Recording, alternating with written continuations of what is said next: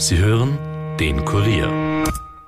The first rule in investment is don't lose. And the second rule in investment is don't forget the first rule. Ziemlich gut veranlagt. Der Finanzpodcast von Kurier und Krone Hit. Liebe Podcasthörerin, lieber Podcasthörer, willkommen zu Ziemlich gut veranlagt. Bei mir im Podcaststudio wie immer der stellvertretende Leiter der Kurier Wirtschaftsredaktion, Robert Gledorfer. Hallo Robert. Hallo Rüdiger. Mein Name ist Rüdiger Landgraf und heute wird es ja vielleicht eine Spur länger werden. Die nachfolgenden Podcasts ver verschieben sich um eine halbe Stunde. Äh, denn äh, es gibt ja ein großes Thema, über das wir reden müssen. Ähm, ich möchte es vielleicht, vielleicht so anmoderieren. Schauen wir mal. Stell dir vor, es geht das Licht aus. Sag, was würdest du dann tun? Keine Angst, es geht noch nicht aus. Aber trotzdem sagen wir's nun. Robert, auf was könnte ich mit diesem Holzhammer in meiner klassisch subtilen Art angespielt haben? Naja, nachdem das ja so ein schönes Wiener Lied ist, Könnte es um Wien gehen? Könnte es durchaus um Wien gehen.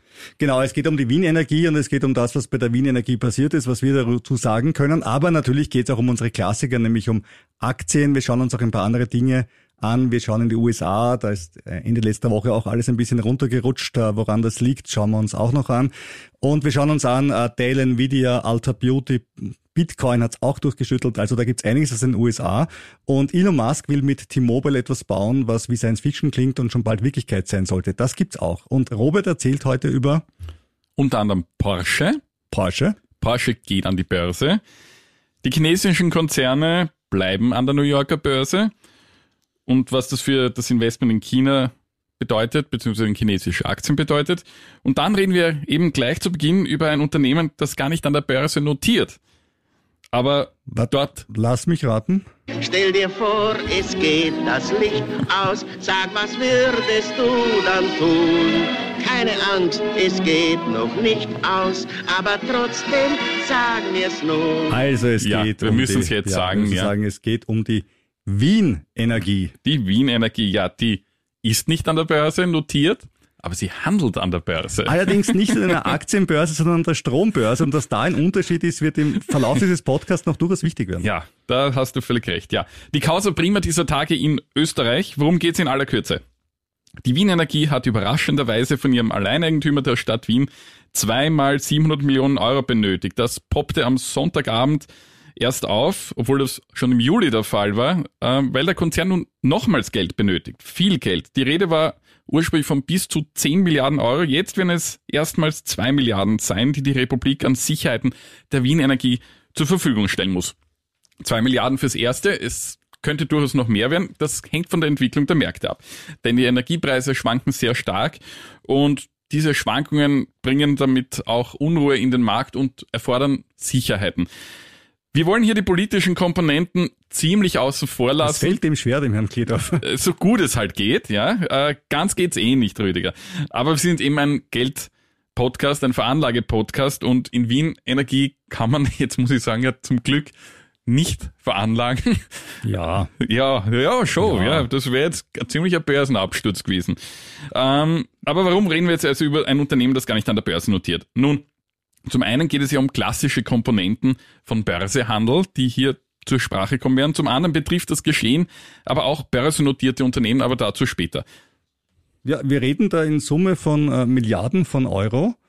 Äh, auch die Zahlen sind so volatil, mal sind es 6, dann sind es 10, dann sind es 1,75, also es schwankt so. Warum ist das so? Zunächst ist zur Klarstellung wichtig, es geht hier nicht um Schulden der Wien Energie, sondern um Sicherheiten. Sicherheiten, die die Stadt Wien und ihre Hausbanken BAWAG und Bank Austria nicht mehr geben konnten und wollten. Und wir machen jetzt ein bisschen Sendung mit der Maus, habe ich mir gedacht. Wir machen das jetzt als praktisches Beispiel. Ja. Ähm, ich verkaufe dem Robert Strom. Hm? Also Ja. ich, ich fahre im Winter gerne am Hometrainer zu Hause, da entsteht Strom. Und ich sage, lieber Robert, ich verkaufe dir am 1.12.2022 zwischen 8 und 12 Uhr eine Kilowattstunde Strom. Hm? Das mache ich über die Börse und der Robert sagt, super, kaufe ich, ja, passt. Und wir machen uns aus einen Preis von 5 Cent für die Kilowattstunde. Fair? Ist okay für mich, ja. Wäre super heutzutage.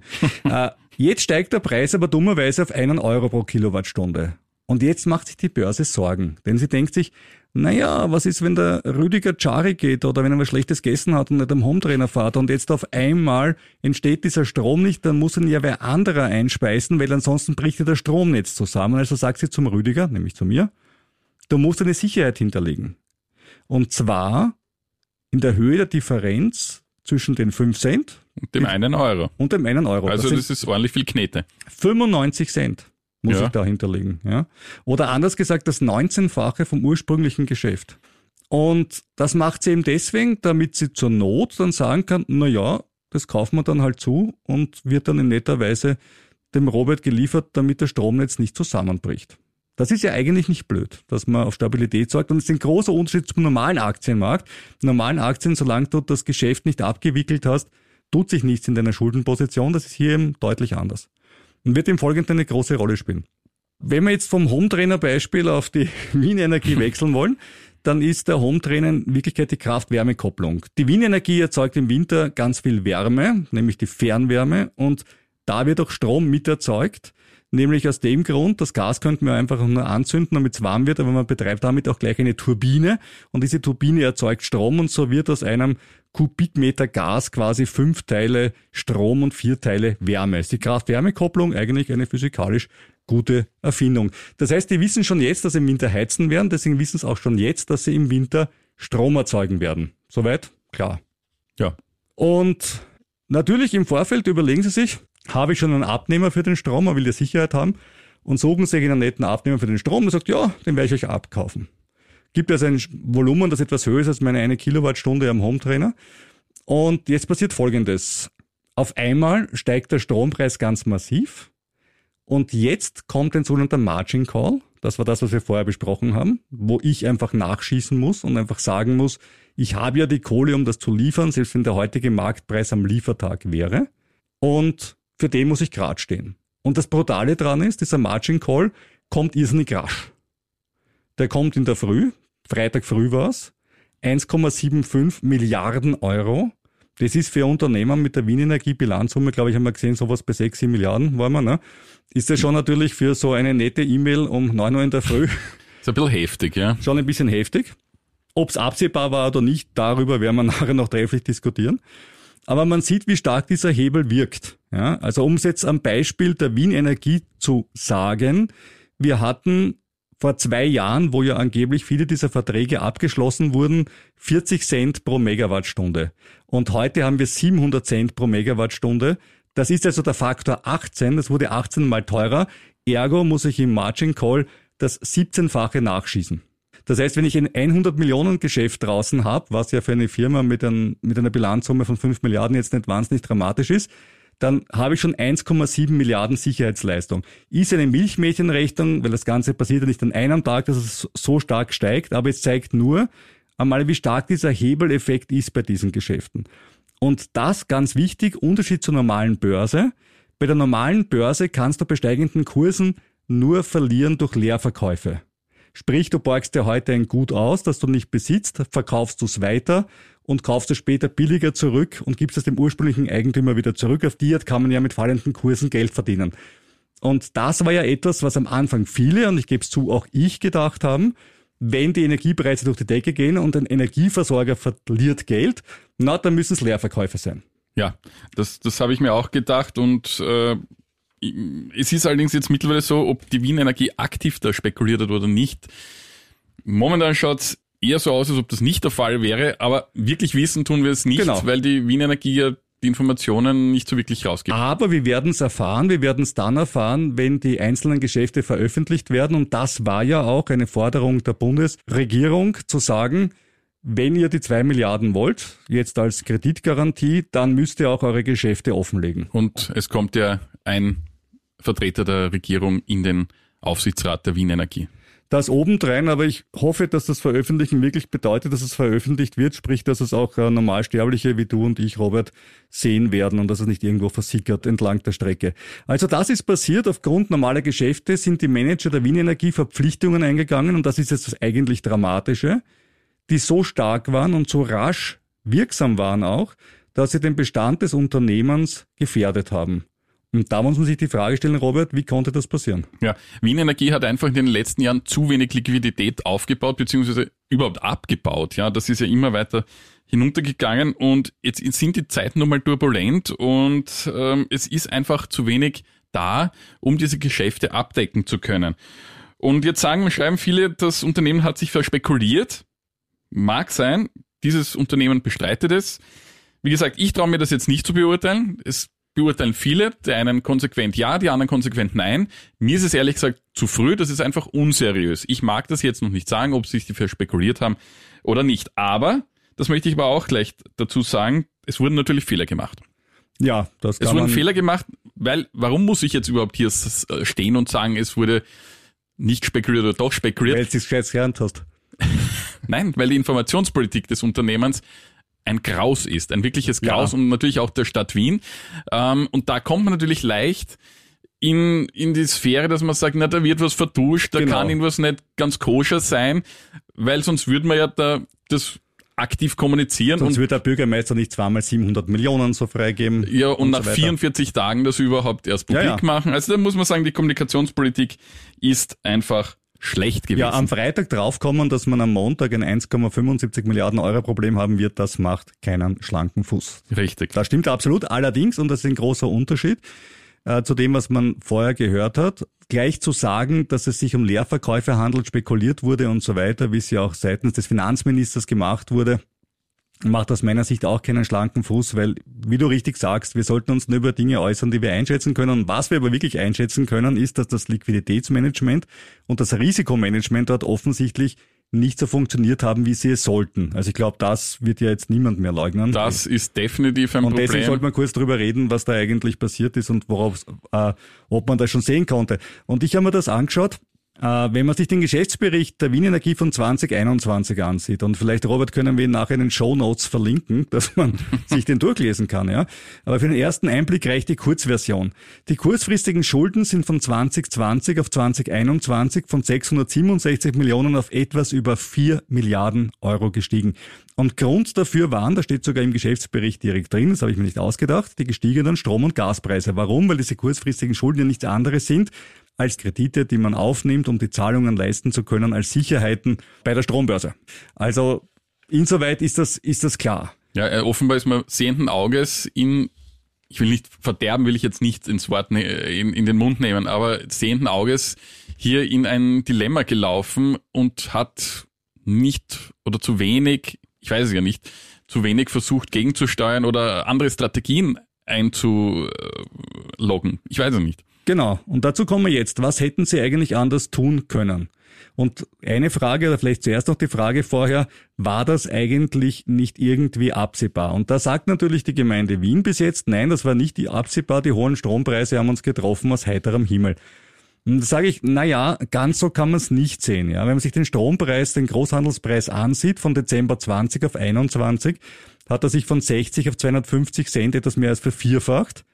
Und danach hat er sich eben noch einmal verdreifacht. Nun muss ich jetzt fairerweise sagen, wenn ich in einem Jahr eine Vervierfachung erlebt habe, ist eine Verdreifachung im kommenden Jahr nicht mehr vollkommen absurd. Aber vielleicht umgekehrt gedacht, dass die gemeint haben, jetzt ist der Peak schon erreicht, jetzt kann es Ja, eigentlich nicht noch mehr werden. absolut richtig. Und, und ohne Krieg wäre das vielleicht auch wirklich nicht passiert. Das kann man sich ja auch denken, dagegen spricht ja auch nichts. Und ich sage ja auch nicht, dass man alles auf einen Strompreis abzielen sollte und sagen sollte, ich gehe jetzt fix davon aus, dass sich der verdreifacht oder verdrittelt oder was auch immer. Ich, ich hoffe ja, dass die dort glaube- verschiedene Szenarien in ihrem Bauchladen hatten. Offenbar allerdings nicht genügend Szenarien, weil dieses Szenario war nicht abgedeckt. Ja. Und da kommen wir jetzt zur zweiten Frage, wie hätte man dieses Szenario abdecken können? Und da gibt es eigentlich zwei Möglichkeiten. Die eine Möglichkeit ist, ich gehe einfach her und verrechne die Preise einfach eins zu eins an meine Kunden weiter. Ja. Das wird bei bereits geschlossenen Verträgen relativ schwer werden und äh, auch im Endkundenbereich, der hier nicht betroffen wird, aber trotzdem kann man sich ja von dort theoretisch auch die Liquidität ja holen, wenn man sie braucht, ist es politisch nicht durchsetzbar. Wobei man sagen muss, es gab ja die Preiserhöhungen jetzt mit September Ja, und eh, ähm, war politisch höchst umstritten, dass ausgerechnet eine sozialdemokratisch geführte Absolut. Stadtregierung Absolut hier richtig, ja. das voll durchzieht und gleichzeitig die Bundesregierung dafür kritisiert, zu wenig gegen Teuerung zu tun. Und das, vor diesem Hintergrund wird das jetzt ein bisschen klarer, warum das mit voller Wucht weitergegeben wird. Ja, mit voller Wucht wird es nicht weitergegeben. Ja, ich weiß, es gibt sozialen Ausgleich. Nein, nein, das meinte ich gar nicht. Ich meinte, es hat aus zwei Gründen keine volle Wucht. Erstens, weil es wirklich nicht eins zu eins weitergegeben wird und zweitens auch deswegen, weil ein Großteil des Strompreises ja nicht der eigentliche Energiepreis ist, sondern die Kosten der Die- Wiener Netze, Netze, für die ja, eingegrabenen natürlich, ja. Kabeln. Dadurch ist die prozentuelle Erhöhung, wenn wir vorher gesprochen haben, von einer in Summe Verzwölffachung für den einzelnen Stromkunden natürlich keine Verzwölffachung, weil die Netzkosten werden wahrscheinlich mit Inflationsrate steigen, was im Moment ja auch nicht lustig ist, aber viel mehr auch nicht. Ja. Also deswegen ist die, ist die Dämpfung dann relativ stark. Aber was hätte man noch machen können? Man hätte natürlich hergehen können und jetzt kommt ganz was Arges, ja. Man hätte Optionen kaufen können, ja. Ui, Spekulation, grausig, ich höre sie schon wieder alle. Ja, nein, was hätte man machen können? Man hätte sogenannte Call-Optionen kaufen können. Also, wenn der Strompreis heute 5 Cent kostet und ich muss fürchten, dass er vielleicht auf 15 Cent sich verdreifacht, dann muss ich halt hergehen und sagen, ich kaufe mir zum Beispiel Call-Scheine für 10 Cent, die ich im Fall, wenn es auf 15 Cent geht, super gewinnbringend verkaufen kann und mit denen ich dann auch meine höheren Margin Calls, die ich zahlen muss, also diese Garantiezahlung, die wir vorher besprochen haben, bezahlen kann. Wenn der Strompreis steigt, dann kann ich damit das Risiko abfedern. Wenn der Strompreis sinkt, dann ist das Geld natürlich weg. Und dann kommen natürlich dann die Oberschlauen und sagen, ah, die Stadt Wien, die Gemeinde, die Sozialdemokraten, jetzt haben sie ein Spekulationsgeschäft gemacht auf steigende Energiepreise obendrein und dabei auch noch Steuergeld versenkt. Was für ein Skandal. Und das ist das Verrückte, ja, dass man diese Dinge einfach immer so unglaublich emotionalisiert. Ähm, Absicherungsgeschäfte und Hedgegeschäfte und Future-Geschäfte können das Risiko auch senken. Ja, wir hatten gestern einen Experten im runden Tisch im ORF, der gesagt hat, äh, jedes Geschäft, das ein Risiko senkt, ist ein Geschäft, das nicht spekulativ ist. Und manchmal brauche ich allerdings ein spekulatives Geschäft, um ein Geschäft, ein Basisgeschäft, das von einem Faktor, den ich nicht beeinflussen kann, nämlich dem Strompreis in der Zukunft, den ich einfach nicht weiß, abzusichern. Hm. Und das hat man nicht gemacht. Ja, da muss ich jetzt fairerweise dazu sagen, Spekulationsgeschäfte sind laut den Bedingungen in der Wien Energie ja verboten. Na, das wäre ja keins gewesen, sondern ein Hedgegeschäft. Ja. Ja, Und ich weiß, das, das klingt alles furchtbar, Hedgen, spekulieren, alles furchtbar. Aber wenn ich Angst habe vor einem hohen Strompreis, dann muss ich einfach hergehen und muss mir dafür Call-Optionen kaufen, sprich den, das Recht, Strom günstiger einzukaufen, als es dann nach meiner Befürchtung sein wird und wahrscheinlich teurer als heute, sonst erscheint es ja teuer. Und wenn es wirklich so unwahrscheinlich war, wie das die Wien Energie darstellt, dann wäre das auch nicht wahnsinnig teuer gewesen. Ich gebe dir recht, aber es ist immer eine Frage der Definition, was ist eine Spekulation? Und du sagst, das ist kein Spekulationsgeschäft. Andere würden dir wahrscheinlich widersprechen und sagen, das ist eines. Und Ja, dann, eh, dann aber bist du deutsche, schnell, Deutsche Energieversorger haben das gemacht, um sich abzusichern. die haben Gerade aber auch das vielleicht nicht kleinere, in ihren, in ihren kleinere und kommunale. Ja. die haben das wahrscheinlich Nein, nicht, nicht in ist- ihrem, Dann sage ich es umgekehrt. Es ist ja schon spekulativ, wenn ich sage, ich lasse mich ein auf ein Geschäft, wo ich weiß, ich gefährde meine eigene Liquidität. Das ist aus meiner Sicht bereits ein spekulatives Geschäft. ja, aber nur, gebe ich dir recht. Also nur dann, ist das die- eigentlich, dann ist das eigentlich, so, dann könnte die Wien Energie diese Geschäfte überhaupt nicht machen. Ja, und dann wäre die das Wien geht Energie aber nicht. überhaupt tot. Genau, das geht nicht, dann wäre sie tot und wir könnten nicht heizen und viele andere Sachen mehr. Ja. Also wäre doch eigentlich die einzige Logik, dieses spekulative Geschäft, das ja nichts anderes ist als eigentlich ein Put-Geschäft, Ja. weil ich ja sage, dass ich zu einem gewissen Tag um ein gewisses Geld das verkaufen werde Richtig. und das im Unterschied zu einem ganz normalen Optionsschein an der Börse auch dann fällig wird, wenn ich es nicht umsetze. Also sprich mittendrin, so wie wenn du einen Optionsschein heute kaufen würdest und jeden Tag kommt die Bank zu und sagt, ja, Herr Gledorfer, das ist ein bisschen gestiegen, wollen Sie was nachlegen oder gesunken oder wollen Sie Geld raus? Ja, so ist es ja nicht, ja. An der normalen Börse. Aber in, in, in der Energiebörse, was ich vorher auch nicht wusste, Läuft du auch das ja anders, wusstest, ja. äh, muss man das jeden Tag zumindest diese Sicherheitszahlung leisten. Und wenn ich davon jetzt ausgehe, dass ich sage, ich habe so viel von dem Zeug draußen, dass ich meine Liquidität gefährden könnte, wenn sich der Strompreis nach einer Vervierfachung noch einmal verdreifacht, dann glaube ich, ist es schon legitim zu sagen, na, da muss ich mir halt mit Call-Optionen behelfen. Ist und dann muss Meinung. ich das halt im Aufsichtsrat besprechen und im Liquiditätsmanagement besprechen und vieles andere mehr. Man Aber muss die Alternative, tun, ja. die Alternative ist wäre, das, was wir jetzt haben. die Alternative ist das, was wir jetzt haben, oder sie hätten es vorher gerade stellen können. Also sprich, die, Das wäre aber das wäre wahnsinnig teuer gewesen. gewesen das hätten sie auch nicht leisten können. Richtig. Also aus meiner Sicht wäre es das gewesen. Und da sagen alle, ah, um Gottes Willen, das ist ja spekulativ. Aber ich tue mich immer so schwer mit diesem völligen Verteufeln vom Hedgen, ja, und zu sagen, das ist spekulativ. Nein, ist ja gar nicht. Die Airlines, ich- bei denen funktioniert das Und wenn ich immer so, wenn ich so auf einer Seite exponiert bin, sprich im Sinne, dass mich steigende Preise wirklich töten können, wie man ja gerade gesehen hat, ja, dann sollte ich mich auf der anderen Seite halt auch so exponieren, dass ich halt irgendwie in der Mitte lande. Mhm. So, meine Meinung dazu. Jedenfalls zusammengefasst, ob das Geld wirklich weg ist oder nicht, das wissen wir dann, wenn die Lieferungen eingetreten sind. Dann werden ja diese Margin Calls gelöscht und zurücküberwiesen, weil in dem Moment, wo ich geliefert habe, brauche ich logischerweise auch keine Sicherheit mehr. Klar, weil dann habe ich ja schon geliefert. Stellen sich also zwei Fragen. Kommt man mit der Liquidität bis dorthin? Das ist ziemlich sicher so, weil der Bund Ja, jetzt ja dafür gerade steht. Ja. Und zweitens, äh, was mich noch interessiert, das war bis jetzt noch überhaupt kein Thema, das wäre was für die Fortsetzung dann. Zu welchem Preis produziert man dann eigentlich angesichts der gestiegenen Gaspreise? Also das würde mich auch interessieren, wenn die, wenn die Gemeinde Wien das verkauft hat vor zwei Jahren, mit einem Gaspreis kalkuliert hat, der ein Zwanzigstel des heutigen war, Mhm. und damals hat dann total mutig, wir hauen jetzt das Dreifache an Gewinn drauf, dann ist es trotzdem noch fünfmal teurer in der Wird Produktion. ein, als wird ein verkaufen kann. Verlustgeschäft und auf die Bilanz nächstes Jahr bin ich dann schon sehr gespannt. Ja, und ich hoffe, dass die Geschäfte offengelegt werden, dann können wir sehen und einschätzen. Was uns erwartet, auch als Steuerzahler. Ne? Absolut korrekt. Also es ist ja die Möglichkeit, dass gar kein Geld verloren geht. Davon gehen ja auch einige Experten aus. Ändert aber trotzdem nichts daran, dass das Unternehmen zu wenig liquide ist und offenbar, wie schon gesagt, ein schlechtes Risikomanagement hat. Und ich möchte noch eines ergänzen. Es wird ja ständig behauptet, dass der Konzern nicht pleite ist. Ja, technisch gesehen ist das korrekt, ja. Nur jetzt, jetzt gehen wir das Szenario durch und das Unternehmen gibt keine Sicherheit mehr. Sprich, auch der Bund. Na, pleite, genau, pleite heißt, man ist, man, ist, man ist nicht zahlungsfähig. Ja, und dann wir Oder man durch. steigt aus der Börse aus. Es gibt zwei Ja. Möglichkeiten. Es Und dann endet, aber, dann endet es aber so, dass die Kunden nicht mehr mit Strom beliefert werden können. Die Kunden werden natürlich von anderen Unternehmen bedient dann und Das nicht mehr von wär- Wien Energie. Das wäre auch super, ja. ja, und ein Unternehmen ohne Kunden wird dann auch keine Umsätze mehr erwirtschaften und auch keine Gewinne und dann wird's halt, ja, Ja, ich äh, glaube, und deswegen, deswegen ist das ja natürlich richtig, dass es jetzt nicht pleite gehen geht, aber es ist, wenn in der Folge, ja, schon.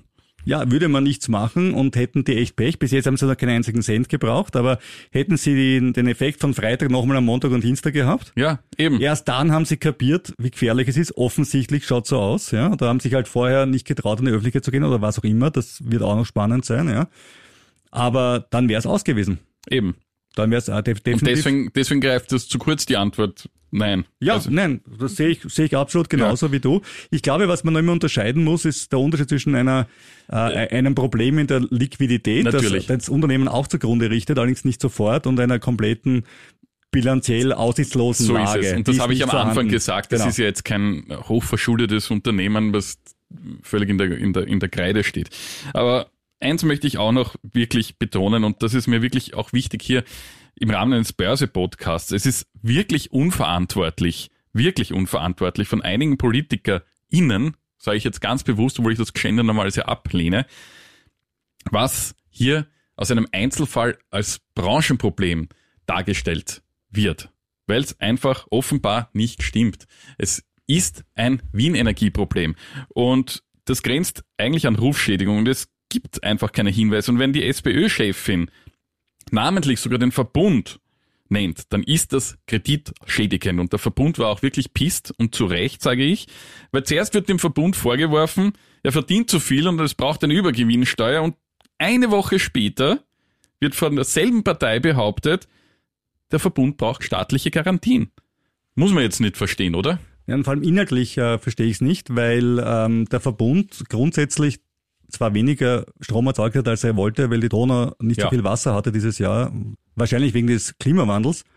Aber trotzdem, der Verbund ist jemand, der Strom produziert und verkauft. Das heißt, steigende Strompreise sind Verbund super. Da fand ich ja toll die äh, Mitarbeiterin von Energie Austria, die wiederum auch im runden Tisch war, die gesagt hat, jetzt sollten alle E- Elektrizitätskonzerne einfach besser kapitalisiert werden. Man sollte keinesfalls da reingreifen und diese Übergewinnsteuer für den Verbund, das ist ja auch, also für alle Stromkonzerne, Verbund hat sie nicht genannt namentlich, Ja. ist auch undenkbar. Ich hab mir gedacht, das ist aber praktisch gleich in einem Wasser quasi ausschütten, passend zum Verbund. Ja.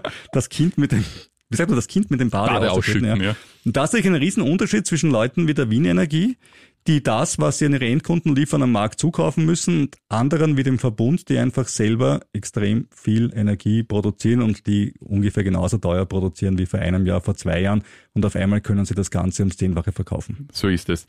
Jedenfalls nach all diesen Turbulenzen hat der Verbund, die Aktie des Verbunds jedenfalls ziemlich gelitten die letzten Tage. Ja, jetzt glaube ich, tust du aber den Einfluss von der Pamela Randy Wagner nein, auf, das die ist Aktien, gar nicht, auf die Aktien Nein, nein, nein, das ist gar nicht die, die, die Randy jetzt in diesem Fall, sondern generell die Sache mit Wien Energie.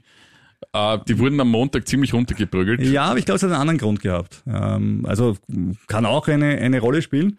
Aber ich glaube, der Grund ist, dass es in der EU klare Anzeichen gibt, dass man den Strompreis vom Gaspreis entkoppeln muss. Das ist äh, Margin Call war das heutige Modewort. Äh, wir erinnern uns noch alle an das alte Modewort, nämlich Merit Order, also das Prinzip, dass immer das teuerste Kraftwerk, das ans Netz geht, bestimmt, wie hoch der Strompreis für jede einzelne in dieser Sekunde gehandelte Kilowattstunde ist. Was, wenn du ein Wasserkraftwerk betreibst, wo der Strom quasi Natürlich, ja. rauskommt, eine klare Geschichte ist, ja. Habe ich von Anfang an kritisiert. Hast du kritisiert und jetzt passiert was total Arges. Ursula von der Leyen und die Europäische Union haben deine Meinung aufgegriffen und wollen dem äh, Merit-Order-Prinzip an den Kragen. Ja. Die Uschi will mit Beginn des nächsten Jahres eine langfristige Reform des Strommarktes in der EU. Zum einen soll bis dahin, einen, soll bis dahin ein Notfallinstrument etabliert werden, zum anderen eine tiefgreifende Reform des Strommarktes stattfinden. Zweiteres wird laut Experten einige Jahre brauchen, weil das bisherige System, die Merit Order, eben angeblich nicht so leicht abgelöst werden kann. Deswegen, ich war immer gegen diese Merit Order und haben auch gedacht, ne, das kann man doch relativ Ja, ich, schnell Und ich habe damals schon gesagt, ändern und ich wurde mittlerweile eines Besseren ich habe belehrt, weil damals ich schon hab, gesagt, der Strom muss fließen. Das ist das alte Problem. Wie kriegen wir jetzt den Haverer mit dem Gaskraftwerk Ja. dazu, dass er einschaltet und dass der Stromhaverer nicht das automatisch ich verkaufe jetzt ein bisschen weniger und schau mal, bis Das- es wieder raufgeht. ja, es war vielleicht ein wenig, gebe ich gern zu, ein wenig, Es ist schwer. Nein, ich, wenig ich, blauäugig von mir. ich fände es auch gut, wenn es klappen würde, aber ich es ist, ja, es dürfte nicht nur eine politische Übereinstimmung geben müssen, sondern natürlich auch eine, den, physikalische.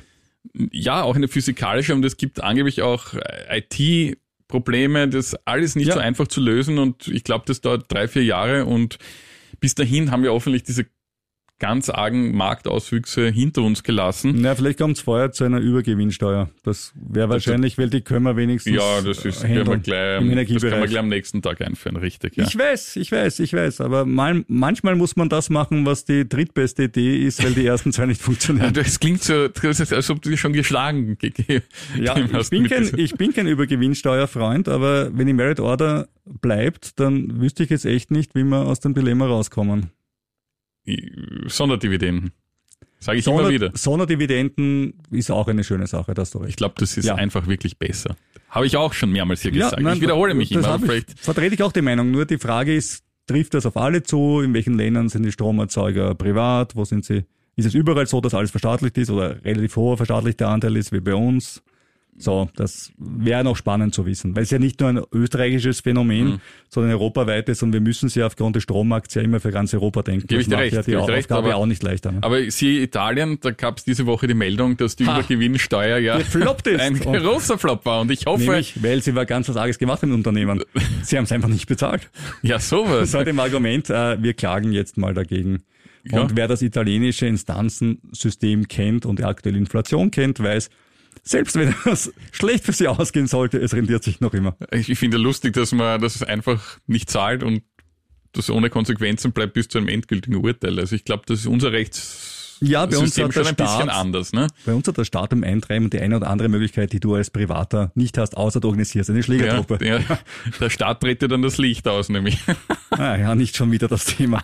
Jetzt wollen wir endlich mal weg von Strom und Gas und wirklich an die Aktienbörsen. Was auch nicht so lustig ist, aber jetzt schauen wir mal in die USA zum Nasdaq 100. Der ist in einer Woche um dreieinhalb Prozent rund und der Dow um 2,8. Dabei schaut's volkswirtschaftlich ja nicht so übel aus. 500.000 neue Jobs sind im Juli dazugekommen. Der Vertrauensindex der Verbraucher ist von 50 auf 58 Prozent gestiegen und das trotz der ihren Inflation. Äh, das gibt aber der FED jetzt natürlich mehr Möglichkeiten, die Zinsen weiter zu erhöhen. Also im Moment gilt das Prinzip, geht es der Wirtschaft gut, geht es den Börsen schlecht, ja, weil sobald gute Daten kommen, sagen alle, na, jetzt wird die FED die Zinsen erhöhen und dann kriegt der Nasdaq oder der Dow Jones wieder eine Tätschen. Der Fed-Chef Jerome Powell hat gesagt, äh, die Wiederherstellung der Preisstabilität wird für einige Zeit eine restriktive Geldpolitik nötig machen. Dazu müssen die Werkzeuge kraftvoll genutzt werden. Es könnte ein neuer außergewöhnlicher Zinsschritt notwendig werden. Ja, ist für seine Verhältnisse recht klar formuliert. Also man rechnet wieder mit 0,75 Prozent. Die Inflation liegt bei über 8 Prozent. Die Fed hätte ja gerne 2 Prozent. Das heißt, bis zum Jahresende können wir uns durchaus auf 3, 3,5, vielleicht sogar 4 Prozent Zinsen einstellen. In der Eurozone tut man sich dann natürlich schwerer, Robert. Ja, weil die Inflation hier noch um eine Spur höher ist und sie angesichts der Gaskrise noch weiter steigen könnte. In Österreich hat sich die Teuerung im August immerhin erstmals seit über einem Jahr verlangsamt. Nach 9,3 Prozent im Juli dürften die Preise im August gegenüber dem Vorjahresmonat durchschnittlich um 9,1 Prozent gestiegen sein. Auch noch sehr viel, aber Stabilisierung auf hohem Niveau. Im gesamten Euroraum waren es ebenfalls 9,1 Prozent, allerdings waren es im Vormonat noch 8,9 Prozent, also ein neuer Rekordwert. In den USA sind die Basiseffekte sicher früher zu erwarten und sie werden wohl auch stärker sein. Kraftvolles Gegenstand jetzt wäre bei der EZB angesagt und es mehren sich auch die Zeichen, dass das bei der Zinssitzung kommende Woche auch passieren wird. Denn nicht nur Volkswirte sagen, es muss eine kräftige Erhöhung kommen, nein, es mehren sich auch die Stimmen in der EZB selbst, etwa seitens der Niederlande oder Estlands. Die wollen 0,75 Prozentpunkte. Auch da wieder, die EZB steht halt vor der Wahl, einen stabilen Euro zu erhalten durch Zinserhöhungen oder einen integrativen Euro, wo alle dabei sind, zu erhalten, weil wenn sie die Zinsen stark erhöht, ist halt die Frage, wie lange Italien mitgehen kann. Ja, wie gesagt, dafür gibt es ja dieses neue Anleihenkaufprogramm. Also die, die EZB kauft immer Anleihen, Anleihen, Anleihen. Aber jetzt nur mal mit Geld, das, das zurückkommt. Ja, immerhin, ja. Ganz großartig. Ähm, jedenfalls sollte es diese 0,75 Prozentpunkte geben, dann wären wir bei 1,25. Bis Jahresende wird mit Leitzinsen von 2% gerechnet. Vorher hörten wir USA 3 bis 3,5%. Ist noch ein Unterschied. Aber Frau Lagarde hat sich wieder mal ausgezeichnet. Ich muss sie leider wieder heute auch erwähnen in unserem ja, kleinen. Sie war nicht in Wyoming. Ja, sie war nicht in Wyoming. Ich weiß auch nicht, wo sie war. Sie ist jedenfalls ferngeblieben der ganzen Sache. Kann man machen, finde ich gut. Ich meine, der Wiener Bürgermeister ist ja auch in, Vielleicht sagen wir noch kurz, was außer dem Yellowstone Park in Wyoming noch ist, nämlich der berühmte Ort Jackson Hole. Der klingt schon so einladend. Ja, das ist ein Loch. Ja. Und in Jackson Hole war das Notenbanktreffen und da ist er nicht hingefahren. Da ist er nicht hingefahren, ja. Das wichtigste Notenbanktreffen in diesem Jahr und ist ja jetzt auch nicht so ganz unwichtig in Zeiten wie diesen, ist einfach zu Hause geblieben, hat sich wahrscheinlich einen Cognac eingeschenkt und das Savoir Vivre genossen. Ähm, ich weiß es nicht, jedenfalls als ist es nicht Als Aktionär von äh, Louis Vuitton Moet Chandon hoffe ich massiv, dass er einen Moet Chandon getrunken hat. Ja, vielleicht. Jedenfalls hat sie geschwänzt, so wie Bürgermeister Ludwig am Sonntagabend den Krisengipfel geschwänzt hat. Ja, schon, aber Unterschied. Macht man einfach heutzutage. Unterschied, so. sie war eingeladen. sie war eingeladen, muss man schon noch sagen. Ja, da kann man sagen. Aber auch Stadtrat Hanke war eingeladen. Ja. Und der ist auch nicht gekommen. Also es gibt durchaus gewisse Parallelen, ja. kann man sagen, weil es ja. eh schon wurscht ist. Ja? Aber schauen wir mal von den gewohnt verhaltensauffälligen österreichischen Politikern rüber zum Nasdaq. Äh, da gab es ein paar frische Zahlen. Starten wir mit Nvidia, kennen wir alle, Chipentwickler, Grafikkarten etc. Hat Schwäche verdient als angenommen, die Aktie ist dann gut 13 Prozent runter und der chinesische Mitbewerber SMIC könnte mit einem neuen 7-Nanometer-Chip den Amerikanern das Wasser abgraben. Deswegen auch der Ausblick eher schwächer. Bei Salesforce ist der Gewinn höher als erwartet, aber der Ausblick für die zweite Jahreshälfte verhaltener und der Grund ist ein vertrauter. Es ist die Euroschwäche. Umsätze, die Salesforce in Europa macht, sind natürlich in den USA jetzt weniger wert und die Aktie ist um 10% runter. Bei Dell ähnliches Schicksal, ebenfalls besser verdient als erwartet. Äh, der Computerbauer hatte aber etwas weniger Umsatz und auch im Ausblick auf das zweite Halbjahr rechnen die beiden CEOs mit weniger Umsatz, hoffen aber immerhin das Gewinnziel erreichen zu können. Die Aktie ist ebenfalls runter um 16,8 Prozent. Da stellt sich die Frage, habe ich noch etwas versteigt? Ja, ich glaube, da hätten wir einen, nämlich Alta Beauty, seine US-Kette von Beauty Stores, hat gute Zahlen vorgelegt, Umsatz und Gewinn gesteigert. Die arbeiten jetzt ja mit Target zusammen und konnten so die Zahl ihrer Filialen stark steigern. Die Aktie ist im schwierigen Umfeld der letzten Woche gegen den Trend um 2,8 Prozent gestiegen. Und Robert, jetzt schauen wir zu einer der jüngsten Aktien Deutschlands, aber jedenfalls vielleicht auch zu einer der schnellsten. Mhm, kommen wir zu Porsche. Der Börsegang rückt näher. Laut Bloomberg sind bereits deutlich mehr Vorbestellungen für die Aktien eingegangen, als ausgegeben werden. Dadurch ergibt sich eine Börsebewertung von 60 bis 85 Milliarden Euro. Das wäre damit einer der größten Börsegänge in Europa ever. Offiziell will Volkswagen Porsche im Schlussquartal aufs Börsenpaket bringen. Mit der VW-Aktie ging es in den letzten fünf Tagen drei Prozent hinauf, jener der Porsche SE sogar um zehn Prozent. Porsche SE ist übrigens die Holding der Familie Porsche und Pirch. Sie heißt zwar wie der Sportwagenbauer, hat aber direkt mit ihm nichts zu tun. Ein kleiner Disclaimer, so wie Porsche und Pi, ich besitze nach Robert und ich VW-Aktien allerdings deutlich weniger. Und apropos Disclaimer? An dieser Stelle ein Disclaimer. Egal womit du handelst, ob es Strom, Gas ist oder vielleicht als Hörer dieses Podcasts mit Aktien, Anleihen, Gold oder anderen Instrumenten, du bist immer selbst für deine Veranlagungen und deine Handlungen verantwortlich und nicht wir. Wir sind für unser eigenes Tun verantwortlich, auch wenn wir gerade bei VW ein bisschen gewonnen haben. Schauen wir heute mal nicht auf Rivian, da schaut es ein bisschen anders aus. Das heißt, überleg dir immer vorher gut, wo du den sauer verdientes anlegst und streu den Risiko, möglichst breit, möglichst vernünftig, auf verschiedene Anlageklassen. Gibt einen schönen Podcast von uns zum Thema Portfolio aus dem Sommer, kann man nachhören. Wir jedenfalls lehnen eine Haftung für deine Entscheidungen ab. Du musst ja auch nicht für unsere Entscheidungen haften. Das wäre auch nicht schön. Richtig.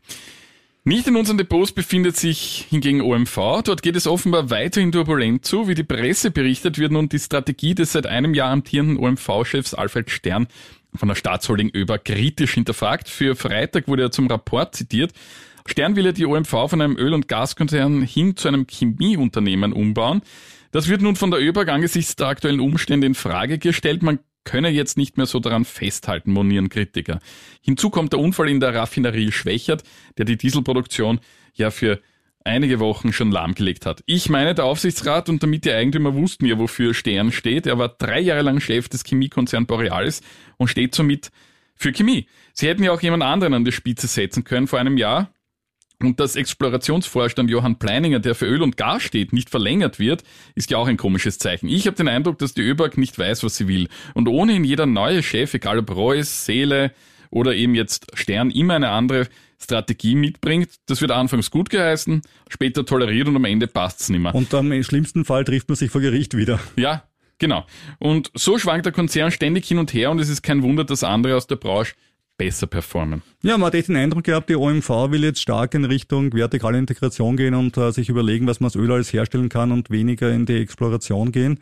Und äh, ja, schaut wieder aus, als ob es wieder eine 180-Grad-Wendung mhm. gibt. Ja. Mhm. Was natürlich bei den jetzigen Ölpreisen verlockend ist, ja eh, aber auf das kann ich, glaube ich, keine Strategie aufbauen langfristig. Es gibt bei der OMV offenbar keine langfristige Strategie seit Jahren. Kommen wir von der kleinen House of Cards Version OMV zur großen House of Cards Version. Kommen wir zu Elon Musk Weekly. Elon Musk und T-Mobile wollen gemeinsam den Mobilfunkmarkt revolutionieren, das sagt man oft, aber in dem Fall ist es vielleicht wirklich so, durch eine neue Technologie und jetzt kommt, sollen normale Handys in der Lage sein, direkt über SpaceX, also über die Satelliten von Musk, Textnachrichten zu versenden, zu sprechen und doch langsam aber doch Daten abzurufen. Das heißt, das ist ein ganz normales 4G, 5G-Handy und auf einmal geht das auch über Satellit. Und warum ist das spannend? In den USA gibt es noch viele vom Handyempfang unversorgte Gegenden und da würde dieses System die Lücken schließen. Die T-Mobile-Aktie ist zwar nicht unmittelbar danach gestiegen, aber sie konnte gutes Niveau halten, trotz des schweren Marktumfeldes und sie ist seit Jahresanfang um 26 Prozent im Plus, also eine große Ausnahme im Moment an ja. der Börse. Und vor allem spannend ist es auch, was das für Länder wie China bedeutet. Kann ich denn in China, wenn ich ein normales Telefon habe, ganz normal ins Internet gehen mit meinem GSM-Telefon. In das richtige Internet. In das richtige nämlich. Internet, das, das, das ohne die Zensur. Russland auch? Ja. ja, in Russland ist es nicht so schlimm, da kannst du Proxys legal verwenden, das ist legal. Noch, aber in ja. China, ja noch, aber in China ist es ja wirklich so, dass wenn du einen Proxy hast, kannst du ins Gefängnis gehen dafür. Ne? Mhm. Also für alle, die es nicht wissen, ein Proxy hilft uns, äh, äh, Sperren von Netzanbietern zu umgehen. Mhm. Warum auch immer wir die umgehen wollen, aber gibt oft gute Gründe dafür.